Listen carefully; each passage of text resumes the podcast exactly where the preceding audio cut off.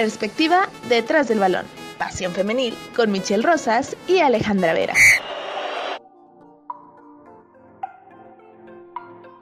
Bienvenidos a el episodio número 2 de esta temporada de Pasión Femenil. Mi nombre es Michelle Rosas y como todos los episodios, me da mucho gusto saludar a mi compañera Alejandra Vera. Hola Alejandra.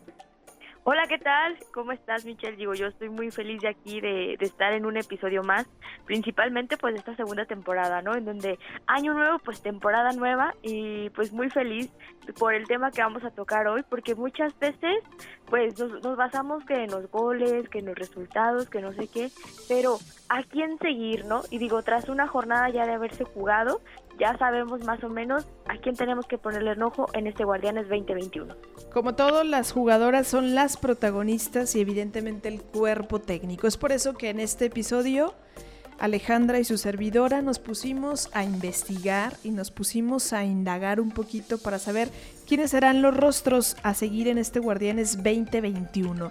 ¿Te parece Alejandra si comienzo con una jugadora que creo que por sus capacidades de juego, sus toques y particularidades, ha sido un referente en todos los clubes en los que ha estado. Desafortunadamente en el Guardianes 2020 no tuvo participación en el último club, pero esperemos que con la llegada a este nuevo club, el Club América, Janelli Farías tenga una participación y evidentemente sea protagonista. Janelli Farías nació un 12 de febrero de 1990, tiene 30 años de edad, es una futbolista mexicana nacida en los Estados Unidos y vive su cuarto torneo en México como profesional. Su registro ante la Liga MX tuvo a bien a bien en el Apertura 2019-2019, certamen en el que Janelli disputó 16 juegos, todos ellos como titular, en los que marcó en dos ocasiones un gol, primero ante Puebla y posteriormente ante Querétaro. Farías también ha representado a México en la Copa Mundial Femenina de Fútbol Sub-20 en el 2016, perdón, y hizo su debut en la selección mayor el primero de abril del 2007 para el clausura 2020, esta jugadora, esta defensa, participó solamente en tres compromisos en los que no registró ni un solo gol, pero tuvo más minutos, ya no tuvo, perdón, más minutos de juego debido a que fue operada del hombro izquierdo. Hay que recordar que esta jugadora tuvo una lesión y es por eso que en el clausura 2020 pues no tiene actividad. Previo al Guardianes 2020, eh, Chivas Femenil anunció la renovación de su contrato, pero tampoco no tuvo participación porque se encontraba en rehabilitación luego de la intervención quirúrgica que tuvo. Ya para este Guardianes 2021, la jugadora acaba de firmar con el Club América, en donde se espera que ayude con sus habilidades a formar una defensa sólida en el cuadro dirigido por Cuellar y Farías ya tuvo sus primeros minutos en esta primera jornada en la que vimos una participación más sólida y estamos muy seguras y convencidas de que eh, será una gran defensa dentro del Club América. Como dato adicional a Janelli Farías, esta jugadora se convirtió en la primera eh, futbolista profesional en dar una conferencia en Harvard. Esto fue el 7 de octubre del año pasado. En esta charla fue en línea, fue gratuita y tuvo como objetivo que la futbolista eh, de América, bueno, en ese entonces era de Chivas todavía, hablara sobre su experiencia luego de que se declaró abiertamente como lesbiana y en el tema personal, también en su carrera profesional, cómo es que lo ha vinculado y cómo es que ha llevado este tema. Recordaremos que en México pues hay ciertos tabús sobre esta cuestión de, de la homosexualidad. Y justamente pues es de reconocérsele, ¿no? Porque muchas veces eso sigue siendo, como bien lo comentabas, un tabú. Qué bueno que ella sea portavoz de esta, bueno, de la comunidad principalmente, que sea portavoz de todas las mujeres que se enfrentan ante pues ciertos, ciertos estigmas, ¿no? Que se siguen teniendo en la sociedad y principalmente que lo haga una futbolista, que ya sabemos que aquí en México los futbolistas son pues referentes, ¿no? De muchos niños, jóvenes, adolescentes y de incluso, bueno, familias enteras. Qué bueno que ella se atreva a levantar la voz y que lo haga de una manera pues profesional como lo es una conferencia. Exacto, no le ha ido muy bien. La verdad es que yo creo que también le va a ir muy bien el cambiar de club. Digo, al final en Chivas estuvo dos torneos sin participación, no porque ella no quisiera, sino por un tema de una lesión. Entonces, la verdad es que un año inactiva pesa de repente, ¿no? Les pesan el ritmo a, los, a las jugadoras, pero esperemos que en este Guardianes 2021 tengan la oportunidad y sobre todo si América la buscó es justamente por las características de esta jugadora y porque América quiere armar una defensa sólida. Sí, definitivamente ella tiene muchísimo que dar y creo que tiene una revancha, ¿no? Digo, después de su lesión, se ve que viene con todo, esperemos sea así, principalmente por la calidad que ella maneja y principalmente porque el fútbol mexicano se merece a jugadoras como ella. Y bueno, ¿qué te parece si pasamos a nuestra siguiente jugadora? Les voy a platicar un poco de Natalia Gómez Junco. Natalia Gómez Junco, bueno, llega a Tigres ya desde el 2019 y ella eh, al principio, pues bueno, era parte fundamental del equipo y todo, después... Eh, ya no era titular, dejó de ser titular, nada más regresa y creo yo que el principal reflector se lo lleva, al menos aquí en México, desde que entra en sustitución de Belén Cruz, principalmente en el torneo pasado. Belén Cruz, bueno, por, por lesión y después por cuestiones de COVID-19, como ya sabemos que han mermado el fútbol mexicano, eh, pues ella entra, ¿no? Y eh, lo que me agrada de ella principalmente es que ha sabido, como dicen por ahí coloquialmente, callar bocas, ¿no? Porque, por ejemplo, hasta en redes sociales la tunden y la siguen tundiendo, pues, en donde los, los aficionados tigres dicen que que porque ella, ¿no? Que por qué seguir confiando en ella cuando no demuestra tanto.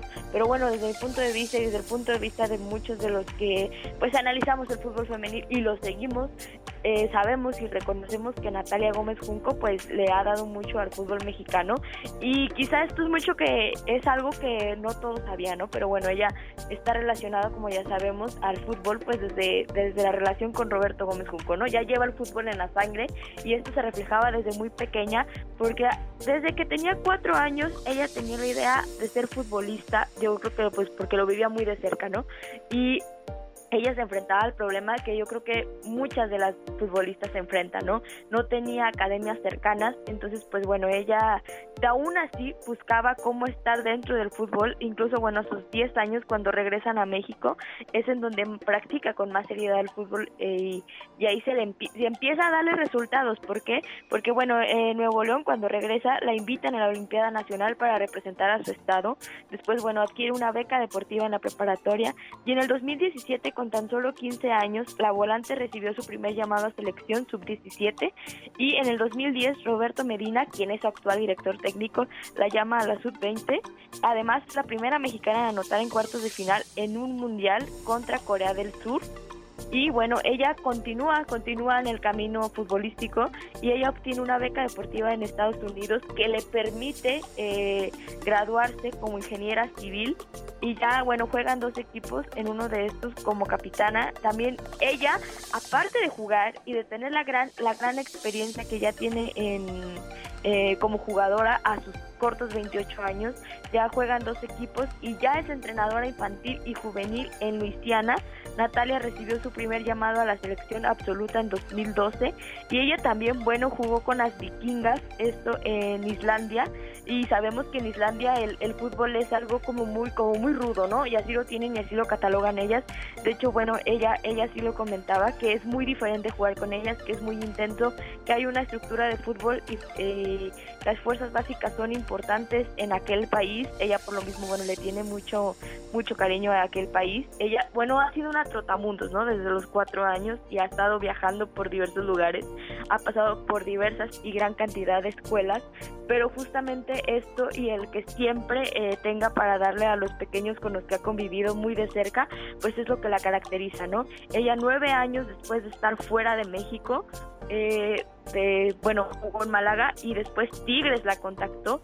Natalia ya desde cuándo quería regresar a México y todo fue muy rápido. Eh, Gómez Junco no quedó inscrita en el Clausura 2019 por una regla sobre cupos de jugadoras, pero a partir de la apertura 2019 tuvo 10 juegos jugados cinco de esos fueron como titulares, 520 minutos en total y anotó tres goles, desde ahí ya se veía venir su calidad, ¿no?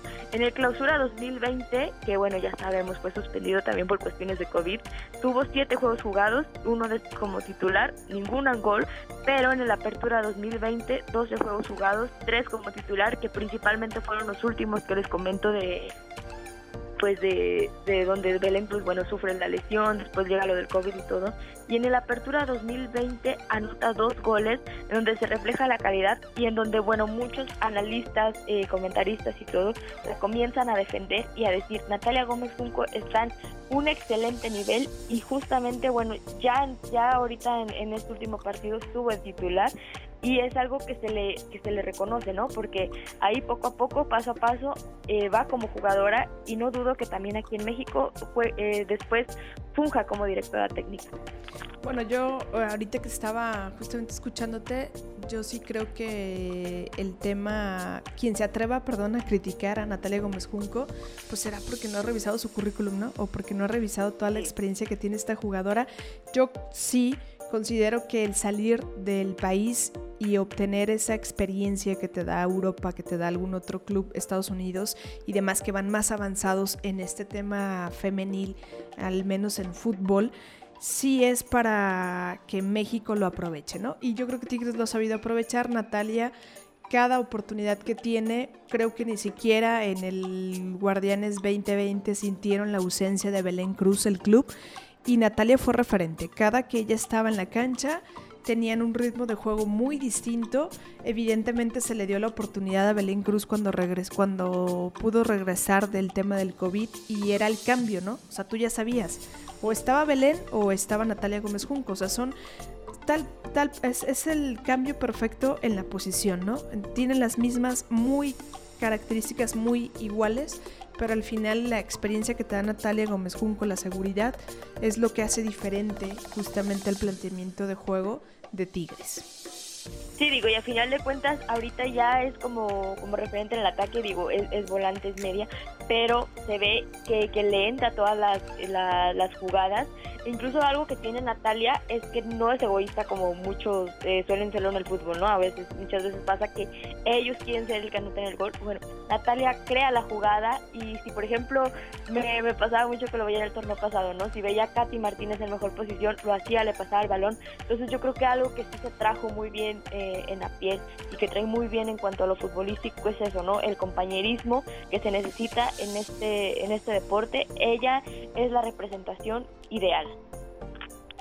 Sí, sí, sí, sí. Y le queda mucho, ¿eh? le quedará mucho camino más para Natalia Gómez Junco, por lo tanto los invitamos a que estén muy al pendiente, revisen todos los partidos y chequen a esta jugadora que sin duda es y será una referente en este Guardianes 2021. Y pasamos a otra jugadora, una delantera, Alicia Cervantes Herrera, nacida el 24 de enero del 94 en Arandas, Jalisco, actualmente juega en la Chivas. Hizo su debut profesional jugando para Atlas. Aquí son como las cosas extrañas que suceden de repente en el fútbol. El 29 de julio del 2017, justamente en un partido contra el Guadalajara. Eh, la carrera de Alicia Cervantes en la Liga MX ha sido muy agridulce, porque aunque su primer torneo marcó nueve goles con Atlas, ¿no? Y se hablaba de que Alicia Cervantes era iba a ser un referente, ¿no? Con las rojinegras y que era una candidata a título de goleo y fue séptima en ese torneo justamente en título de goleo. El semestre siguiente su carrera estuvo cerca de llegar a su fin de manera prematura, ¿no? En enero del 2018, la delantera decidió dejar a las rojinegras para el clausura 2018. Lo anterior como una consecuencia en el talón de Aquiles de la Liga MX femenil, ¿no? El tema salarial. Ella en ese entonces percibía, escúchalo bien, percibía 1.500 pesos mensuales. Y ahora yo le pregunto a usted, ¿para qué le alcanzan 1.500 pesos mensuales a una jugadora profesional? Ni siquiera para nada, para nada, ni para trasladarse al club, ¿no? No. Eso eh, era lo que ella percibía y era menos de la mitad del salario mínimo en ese entonces en México. O sea, ni siquiera el salario mínimo recibía esta jugadora. Después de esos seis meses inactivas, porque hay que recordar que a la jugadora el club le dice, bueno, no te vamos a pagar más y perdió registro. Nadie la registró, no se pudo acomodar en otro club y se quedó inactiva seis meses. Alicia eh, firma contrato con Rayadas para la apertura 2018 después de seis meses de no poder tener participación y tiene una nueva oportunidad evidentemente para demostrar sus dotes futbolísticos en la liga. Eh, con las Regias ganó la se ganó la titularidad sin ningún problema, ¿no? Alicia Cervantes al que, al que se pare se gana la titularidad y repitió evidentemente, eh, no tuvo el, el, torneo, el gran torneo que había tenido con Atlas, ¿no? Con marcar tantos goles porque había tenido seis meses inactiva. Ella traía un, digamos que un descontento con la liga, estaba un poco decepcionada de la liga, pero aún así siguió jugando y haciendo lo que le gusta, que es el, el fútbol, En su primer torneo la delantera marcó 5 goles y en el segundo su cuota disminuyó a 4 y en el tercer torneo para la apertura 2019 logró rayada su primer campeonato y en ese entonces Alicia Cervantes solamente pudo marcar dos anotaciones pero al final se llevó el, el título de haber sido campeones con rayadas. Al igual que sus goles, los partidos como titular y los minutos fueron disminuyendo poco a poco con rayadas y para el clausura 2020 ante la cancelación, que ya todos sabemos por el tema del COVID, Cervantes solo jugó 218 minutos en 6 juegos y pues no marcó ningún gol, ¿no? A pesar de este mal desempeño que para muchos eh, de periodistas deportivos así lo consideraron y también el mismo club, pues la delantera no logró consolidarse como una figura en, Monterrey, ¿no? Una figura regiomontana. Los reflectores siempre se enfocaron en otras delanteras, ¿no? Como en el caso de Desiree Monsiváis y Diana Evangelista, que pues al final ellas son las tops y las líderes, ¿no? Por algo Desiree Monsiváis es la máxima goleadora de la Liga MX, ¿no? Y Diana Evangelista siempre ha sido protagonista con rayadas, ¿no? Para el Guardianes 2020, ella decide salir del club, evidentemente ante esta situación. Se va muy agradecida porque Rayadas le abrió la puerta después de haber tenido seis meses sin jugar y declara Cervantes que llega evidentemente a las Chivas, ¿no? Pocos días después la jugadora anunció que eh, se iría con las Chivas y eh, al final con Chivas con, ha marcado 10 goles en su primer torneo de los 9 partidos y con ella estuvo en ese torneo, pues estaba muy a la par justamente con Katy Martínez, ¿no? Que es la máxima goleadora del torneo anterior. Estaban ahí siempre a la par, ¿no? jornada a jornada íbamos viendo, ¿no? Alicia Cervantes, Katy Martínez y ya después apareció Alison González, ¿no? En, la, en, este tridente de, de, máximas goleadoras, ¿no? Justamente ese es el paso que tiene Alicia Cervantes y en este Guardianes 2021, pues Alicia Cervantes tiene el peso completo, yo creo que del Guadalajara después de las bajas que tuvo Chivas y tendrá la responsabilidad del marco, ¿no? La responsabilidad de seguir anotando goles y la responsabilidad de estar y de aparecer en este título o de goleo o aparecer entre las cuatro primeras como máximas goleadoras. Sí, digo, y creo que tocas un punto importantísimo, porque a final de cuentas Alicia Cervantes es una de las figuras y, y, bueno, referentes que quedan en Chivas y es el peso que con el que va a cargar al menos en este torneo. Yo no creo que alguna de las que se fueron de, bueno, del gran del gran desbanque ¿no? de, que, sufrió, que sufrió Chivas en este Guardianes 2021 regrese. Entonces Alicia Cervantes se va a quedar como figura. Yo la veo muy cómoda ¿eh? aquí en, Chivas siendo figura. Entonces yo creo que ella sí va, a lo que lo mucho poco que le dure que le que le espere en el fútbol mexicano va a ser con Chivas. Entonces yo sí creo que, que va a seguir siendo figura aquí referente y ojalá se, se cuele otra vez, ¿no? Ahí en, en la tabla de goleo porque la verdad es que le faltó muy poco, le era, iba a ser una alegría para la afición rojiblanca y principalmente pues como la ropa, ¿no? Muchos de cuando empezaron a salir las, eh, las transferibles o las, jugadoras que iban a abandonar el club, y pedían en, comentarios que Alicia Cervantes no saliera. ¿Por qué? Bueno, porque al final de cuentas le dio lo que a Chivas considero le venía faltando, que era algo, ¿no? Era el ponerlos en la tabla de goleo, era ponerlos ahí en nombre, porque bueno, sabemos que por ejemplo, pues, pues Blanca Félix siempre ha estado ahí, ¿no? Eh, siendo renombre, pero al momento en el que Norma Palafox no está en una tabla de goleo, hace falta alguien que lo represente ahí, ¿no? Justamente creo que Alicia Cervantes hizo eso. Sí, y será, y será referente, lo vimos ya en la jornada número uno, Alicia Cervantes, ¿no? La veíamos en todas las jugadas que tuvo el Guadalajara, ¿no? Tuvo no, la, la, poca fortuna, ¿no? De no encontrarse siempre con el gol, pero estuvo ahí siempre como referente, te da seguridad, te da confianza, evidentemente, y lucha y busca cada balón. Sí, bueno, pues ahí está una rojiblanca a la que tenemos que ponerle el ojo definitivamente y esperando y deseándole lo mejor a Alicia Cervantes en este y en todos los torneos venideros. Pero, ¿qué te parece si paso a la siguiente jugadora? Nos seguimos con las rayadas, pero ahora con las rayadas de Monterrey. Voy a hablarles de Aileen Ariana Avilés Peña. Ella nació en Culiacán, Sinaloa, un 18 de mayo del 2003. Ella está jovencita, ni los 18 años ha cumplido, pero ya ha sido una gran referente aquí con las rayadas ella, y aparte con la selección, ¿eh? porque bueno, comienzo con un poco con su trayectoria. A nivel amateur, participó en torneos estatales y nacionales, siendo campeona de la Liga Femenil Amateur Scotiabank. Aileen debutó profesionalmente como titular en la Liga MX el 19 de agosto del 2018 en el sexto partido de la Apertura 2018 ante el Club Querétaro y lo hizo de maravilla porque se estrenó con un gol al minuto 16. Ella, bueno, pues acababa de, de, debutar y todo. Y eso es algo que se les da muchas veces a, los debutantes, ¿no? Y es alguna suerte porque considero yo que es una premonición de lo que viene en su carrera y justamente así lo fue para Ilina Vilés. Y ella, bueno, estrena con gol al minuto 16 en ese partido contra Querétaro.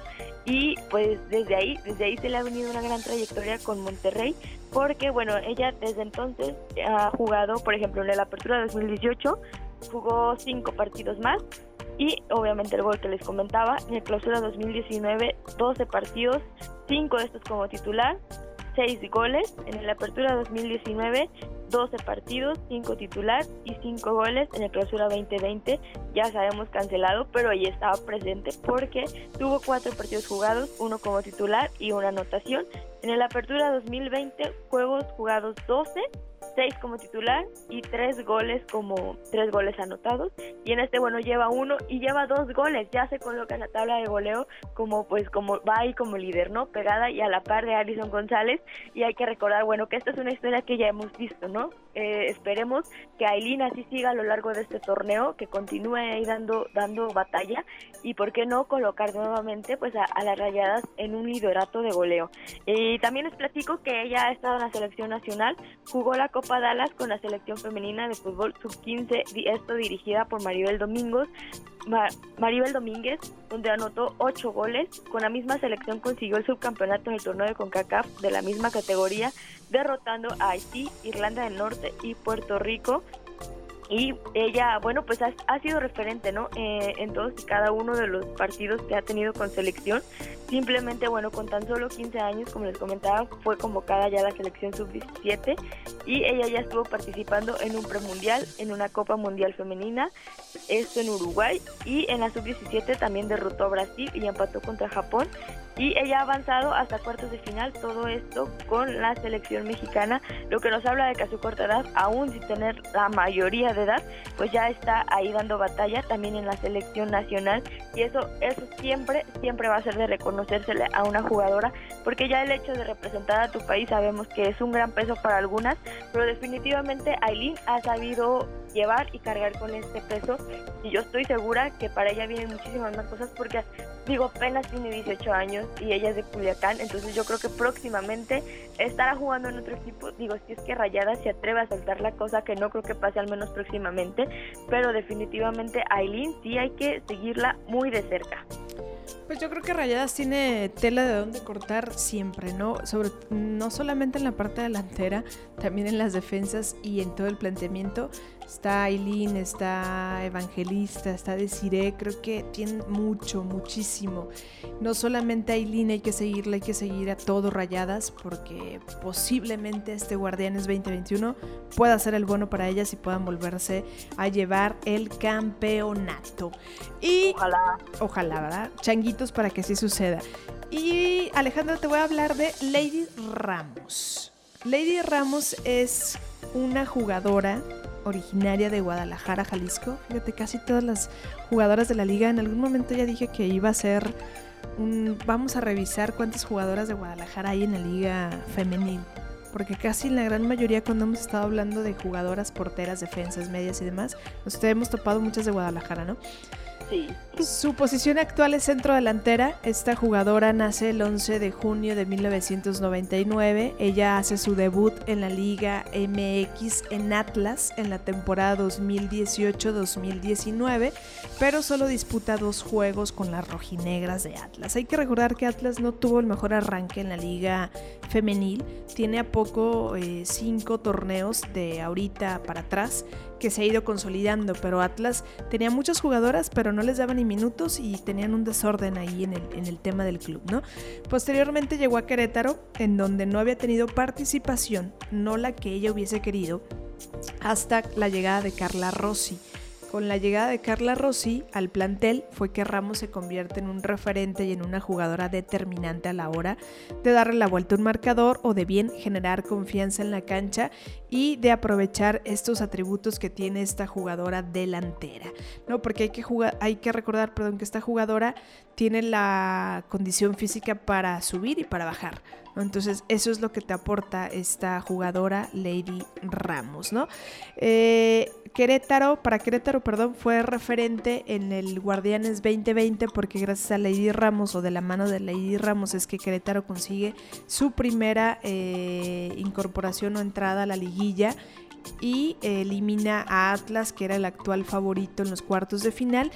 Y en este Guardianes 2021 pues destaca algo porque también es cierto que Carla Rossi no la puso de arranque en la jornada número 1, no fue titular y solo tuvo 15 minutos de actividad en la cancha que eh, sirvieron sí para darle la cara, otra cara a Querétaro ante su primer descalabro que, subieron, que sufrieron perdón, ante Mazatlán, ¿no? Pero estaremos ahí siguiendo muy de cerca a Lady Ramos que tiene mucho potencial para dar en la Liga MX y también el saber por qué Carla Rossi no la, no la puso de titular en, este primer, en esta primera jornada. Sí, porque a final de cuentas en el torneo pasado fue una de sus referentes, habrá que checar Digo, porque Lady pues ha sido también una referente y una figura en el equipo en Querétaro y principalmente de ese equipo que nos hizo soñar, ¿no? El torneo pasado. Así que yo creo que próximamente la vamos a ver como titular. Yo creo que sí ha de haber sido una cuestión de técnica, de táctica, que quizá también Carla Rossi está en el proceso de ver qué les falló el torneo pasado, por qué no pudieron avanzar más allá. Entonces quizás sea eso, un poco de adaptación y también un poco de la jugadora, quizá no esté al 100, pero yo sí quiero creer que Lady va a estar ahí dando, pues dando batalla también en los nombres que más se van a escuchar en este torneo Guardianes 2021. Y bueno, para cerrar, les quiero platicar de una directora técnica que desde su llegada, desde que se anunció en redes sociales de una manera mágica, como lo suele hacer el Club Pachuca, y lo digo literal, porque lo presentaron con, una, con un mago, ¿no? Hicieron toda una fiesta en su llegada. Eh, María Antonia Is Piñera, la directora técnica internacional y la primera directora técnica internacional en llegar a los banquillos de la Liga MX femenil, pues ella llegó para Pachuca, ella nació en Oviedo en 1966 ella es futbolista y entrenadora del fútbol eh, de la selección española. Ella, como ya les comentaba, actualmente dirige al Pachuca Femenil, en donde ha dicho que se siente completamente feliz porque Pachuca es una institución que le ofrece todo, que es una capacitación integral y eso se lo reconoció desde el minuto uno en el que llegó a nuestro país. Ha sido bien arropada principalmente por su pues por la que ocupaba su lugar no anteriormente fue recomendada por Eva Espejo eh, tuvo la confianza desde que se hizo directora deportiva y la ha respaldado desde el minuto uno y justamente ella decía que para ella es todo un reto trabajar con jugadoras principalmente jóvenes porque a eso le apostó Pachuca en este torneo. Entonces, bueno, les platico un poco más de ella. Ella desde sus 14 años jugaba en el barrio con sus amigos y hermanos hasta que, bueno, se vio eh, pues en la necesidad de entrenar con un grupo de chicas para jugar un partido con motivo de las fiestas de su barrio. Ella después y poco a poco y conforme fue avanzando su carrera, terminó jugando en el Oviedo, ¿no? En el Real Oviedo, eh, este, este equipo de, pues, de su natal España.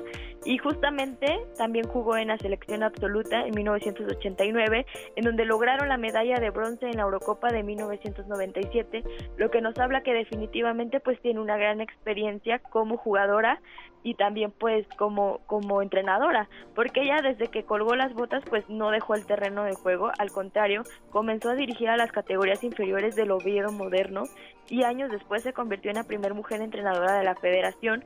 Ella, de, de, esta manera, se proclamó campeona de Europa como ayudante de Pedro López en el europeo de la categoría. En 2018 su selección se proclamó campeona de Europa. En 2017 ya había quedado subcampeona y en diciembre del 2018 el Mundial Sub-17 de fútbol femenino pues se lo llevó, ¿no? Ella también estuvo incluida por la FIFA entre las 10 candidatas al premio TV a la mejor entrenadora de la temporada 2018-2019, donde estuvo pues con, con hombres como Milena Bertolini, Gil Ellis y Joe Montemurro y Sarina Biekman, todas ellas pues entrenadoras de, de Italia, de Estados Unidos, del Arsenal y de Holanda respectivamente. Y pues ella llega aquí a Pachuca en donde pues se ve se le tiene toda la esperanza puesta. Esperemos que así.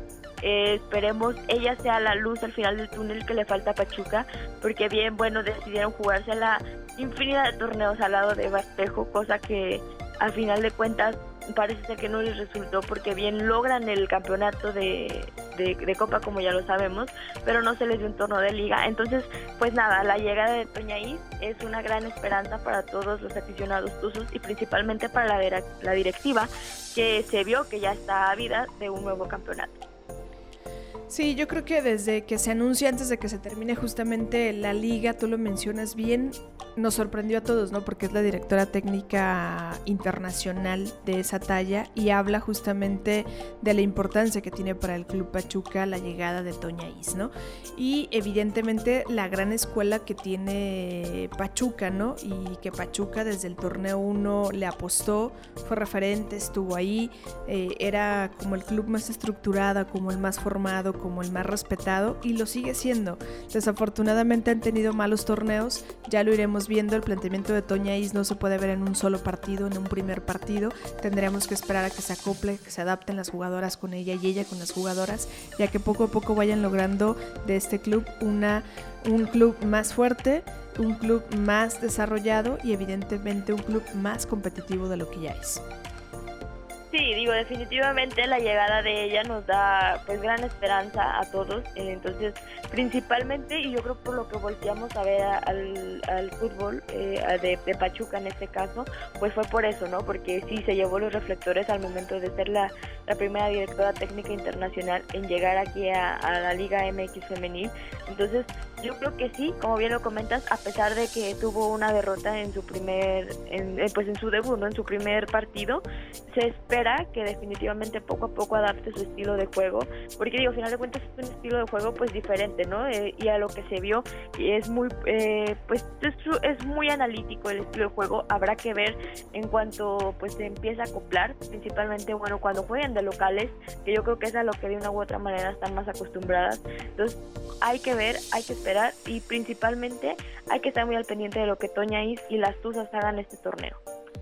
Pues estas son las jugadoras y las directoras técnicas a las cuales hay que prestarles atención.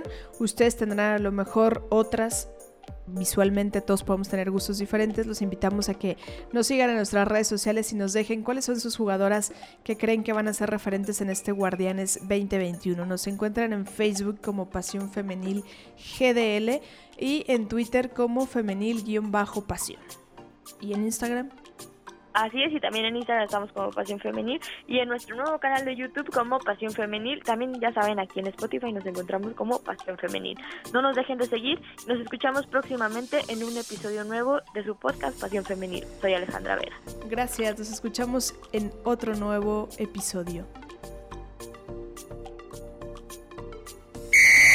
Síguenos en redes sociales como Pasión Femenil. Perspectiva detrás del balón.